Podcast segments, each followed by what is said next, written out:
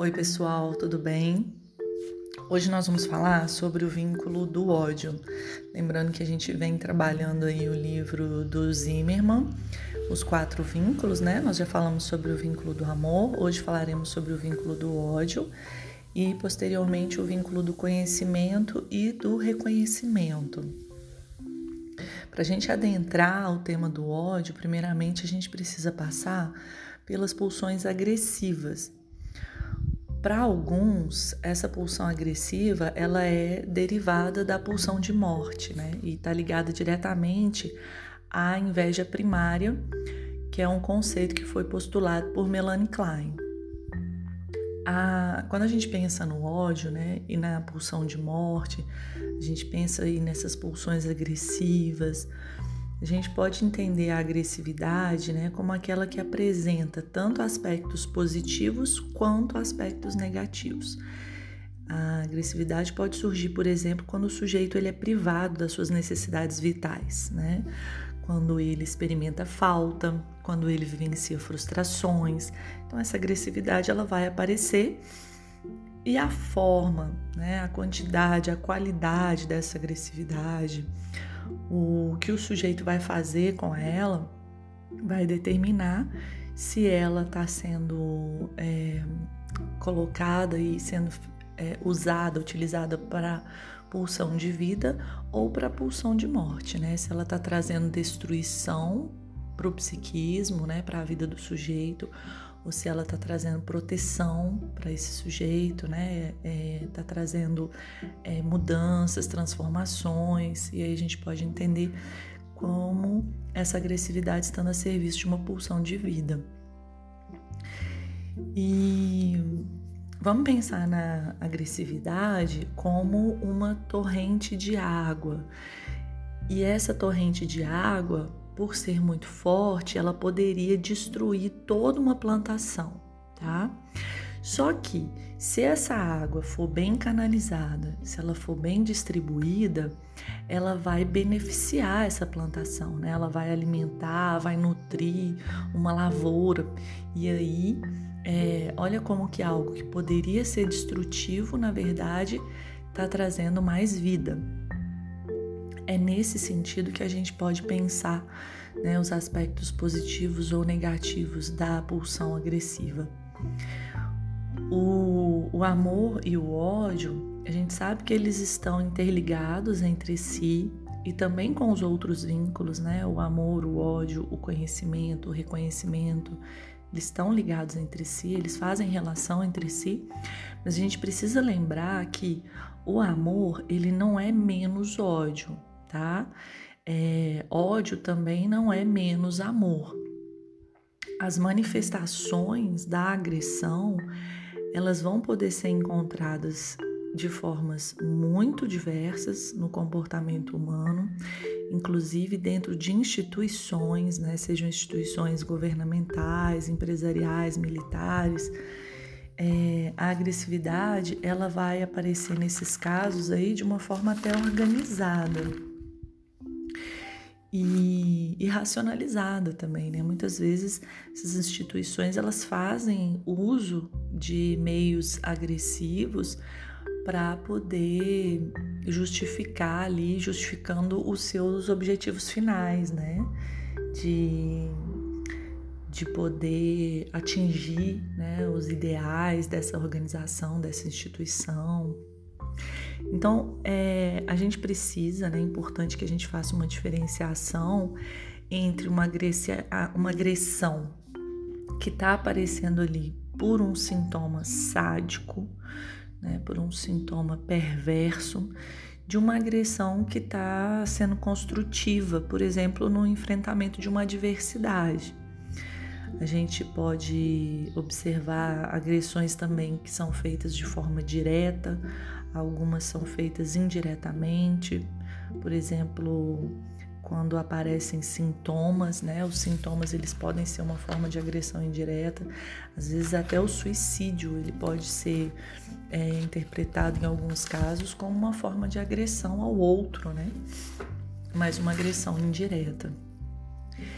E Zimmermann ele diferencia ódio de ira Para ele são dois conceitos um pouco diferentes, tá? A ira, ela vai surgir ali como um rompante de raiva. Ela é geralmente abrupta, ela é aguda e também transitória. Já o, o, ódio não, o ódio ele, ele se mantém, né? Ele é permanente.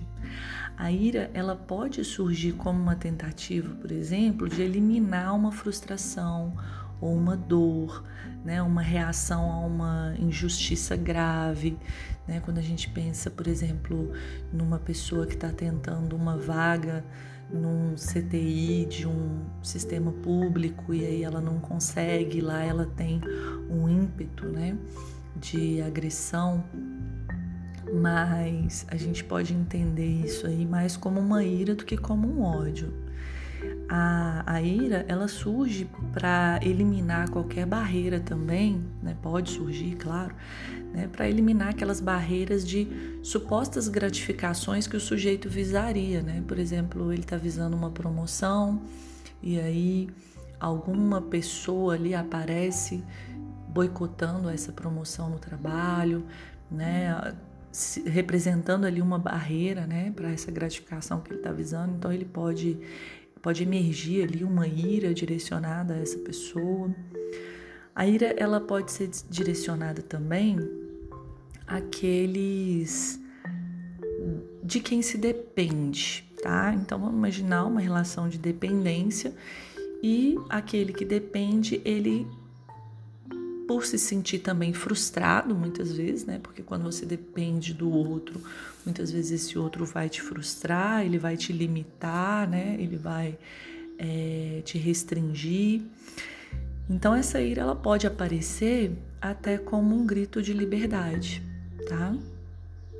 Então, por sua vez, o ódio ele tem uma configuração que a gente entende como crônica ela acaba tendo uma permanência maior e ela pode inclusive se cristalizar como um traço de caráter. É, o, o, ódio, apesar dele ser derivado né, do, da ira, né, uma pulsão agressiva, mas ele é considerado destrutivo, porque ele geralmente tem um objetivo de vingança, um objetivo de causar dor e sofrimento, ou até mesmo de controlar a outra pessoa. Para Freud, a agressividade ela é essencial na estruturação da mente e na preservação da vida do indivíduo e da espécie. Mas foi Melanie Klein quem aproximou o conceito de agressividade do conceito de pulsão de morte. Para ela, a pulsão de morte não seria uma força interna que impulsiona o sujeito para a morte, como pensava Freud, né? Mas sim, para ela, a, a pulsão de morte ela é uma força vital de autopreservação. Ela é instintivamente agressiva, sim, né? E se ela tiver excessiva, ela pode se transformar numa forma de agressão sádico-destrutiva, né? Que geralmente é direcionado ali para qualquer e todo objeto que for considerado o objeto é, causador das frustrações, né? E Melanie Klein ela vai dizer que essa agressividade se origina no que ela chamou de processo primário, né? aquela a inveja primária, que para ela é a inveja do bebê pelo seio da mãe. O bebê considera o seio da mãe um objeto, que é claro, ele necessita desse objeto, e que por não possuir esse objeto, ele vai ter sentimentos ambíguos com relação a ele, né? Vai sentir amor e vai sentir ódio ao mesmo tempo por esse objeto que ele necessita, mas que ele não possui esses sentimentos depois, né? Eles vão sendo é, ampliados para a mãe como um todo e ele sempre vem acompanhado de muita culpa, de medo, né? Culpa porque ele, ele sente que ele pode destruir os objetos bons pelo seu ódio. É, ele vai ter temor de retaliação, então o ódio que ele sente, o desejo de destruição que ele sente, vai promover esse temor de retaliação E isso pode constituir ali no psiquismo desse bebê fantasias persecutórias que vão ter um impacto na vida dele é, como um todo, tá? Agora, o Winnicott ele pensava de uma forma diferente. Apesar de o Winnicott ser um fiel seguidor de Melanie Klein, ele vai discordar que o bebê sinta inveja do seio da mãe. É, como Melanie Klein acreditava, né, que o bebê reconhecia o seio da mãe como objeto mau quando ele estava ausente, ou um objeto bom quando ele estava presente, saciando a fome, a necessidade desse bebê, né? O Winnicott, ele pensava diferente disso, ele valorizava muito mais o vínculo da mãe com o bebê e ele não centrou o seu trabalho, seus estudos nas pulsões agressivas, como fez Melanie Klein. Pelo contrário, na capacidade de holding da mãe. O que, que ele chama de holding da mãe? É essa capacidade de de estar tá, é, sendo depositário ali, né, de, das angústias, das carências, das faltas, das agressões desse bebê, né, de estar, tá, inclusive, captando também e enviando mensagens por meio das suas expressões, dos seus gestos, do seu tom de voz, né, como cuidadora para esse bebê. Então o bebê ele vai sentir, né, vai captar dessa mãe também, né, o seu o seu humor, né, a sua fala, os seus gestos, suas expressões faciais. E isso vai dar para ele uma percepção de ser amado ou de ser odiado por essa mãe. E relativo ao ódio, o Winnicott pensava que as manifestações de sofrimento, os protestos da criança, as birras, elas são muito mais uma forma de pedir ajuda do que uma manifestação de ódio, tá? Para Winnicott, a criança, ela não estava sendo cruel quando ela manifestava o seu sofrimento dessas formas agressivas aí, né? Mas sim, era uma forma dela estar tá pedindo é, por socorro, né? Por cuidado, por intervenção. Agora, um, um terceiro autor que Zimmermann cita, que é importante e talvez o mais importante nesse nosso trabalho, né, nesse nosso estudo, é Bion. Bion ele também foi discípulo de Klein. Ele não rompeu com a sua teoria, mas ele foi trazendo contribuições, em especial a teoria dos vínculos, que foi até certo ponto afastando a sua visão a respeito do, do ódio, das pulsões agressivas, é, da teoria que Klein trazia, né? do olhar que, que Klein colocava. E, e para Bion, a personalidade ela se forma por três fatores. Primeiro fator são os fatores genéticos e constitucionais, né? aqueles ali na constituição do sujeito.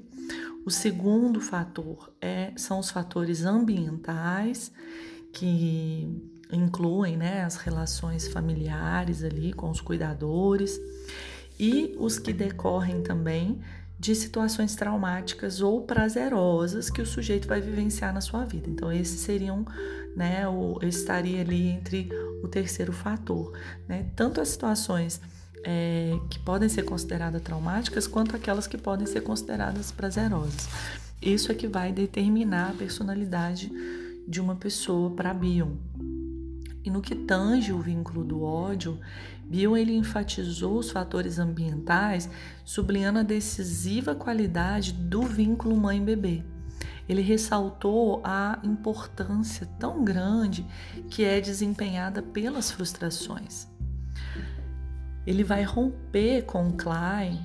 É, na verdade, ele não rompe com Klein, tá? Como eu disse, mas ele vai se distanciar dessas ideias, por exemplo, da inveja primária, né? Das fantasias persecutórias. Ele vai valorizar muito mais aquela função de maternagem, né? De mãe boa, mãe má. E, e aí a gente percebe uma aproximação de Bion com Winnicott.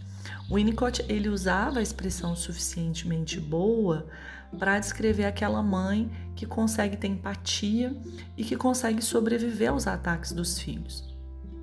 É também, né, isso, né, ser suficientemente bom, é aquilo que se espera de um analista, por exemplo, né? Quando ele está lidando com pacientes mais regredidos, principalmente, né? Pacientes psicóticos, borderline, perversos e até aqueles que são somatizadores mais graves. Espera-se que esse analista ele consiga é, fazer pelo menos de início ali uma função de maternagem para esses pacientes. E quando a mãe né, não consegue ser um continente para o bebê, esse bebê pode sentir muito ódio, né?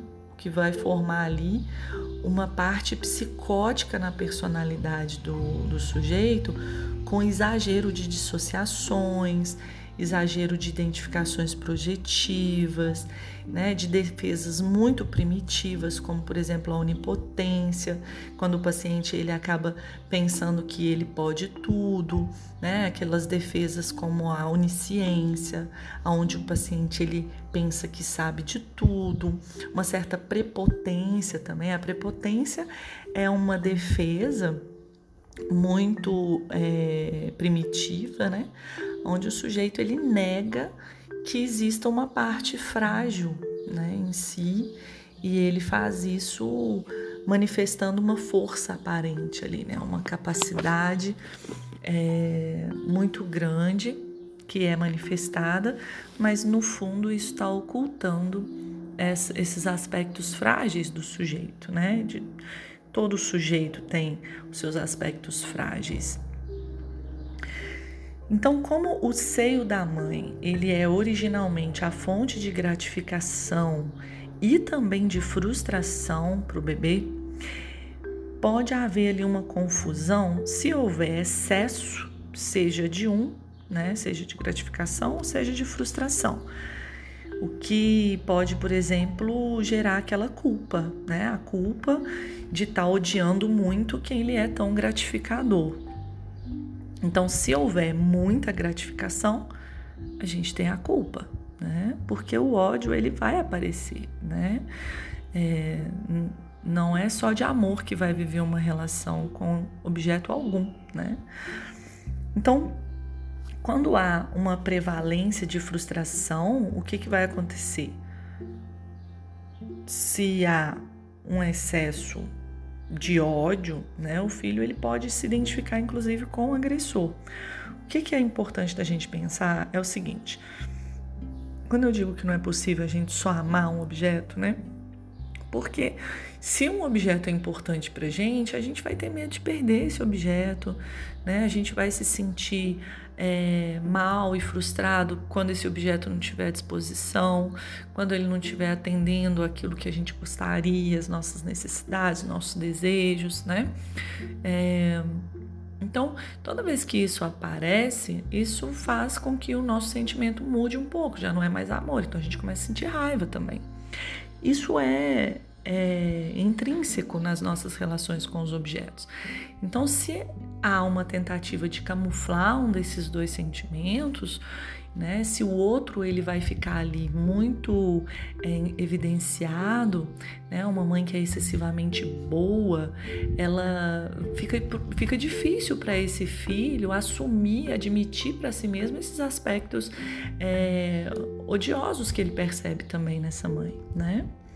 Então, da mesma forma, se ela é uma mãe muito ausente, se ela é uma mãe ríspida, né, se ela é uma mãe é, que está sempre oferecendo muita frustração para esse filho, né, ele não vai conseguir lidar bem com o fato de que ele também ama essa pessoa, né? Ele também ama esse objeto.